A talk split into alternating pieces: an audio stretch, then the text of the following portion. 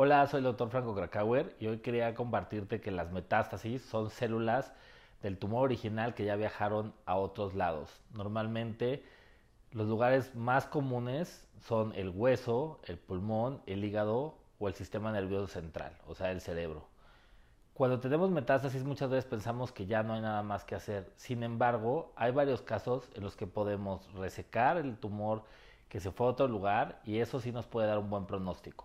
Entonces, si crees que por tener metástasis ya no hay nada que hacer, siempre consulta a un especialista y puede ser que hay muchas oportunidades que ofrecerte de tratamiento, ya sea a corto o a largo plazo. Te invito a leer mi libro Bendito Cáncer, donde comparto estrategias, tips y reflexiones que pueden ser la diferencia en el manejo médico, emocional y espiritual de la enfermedad.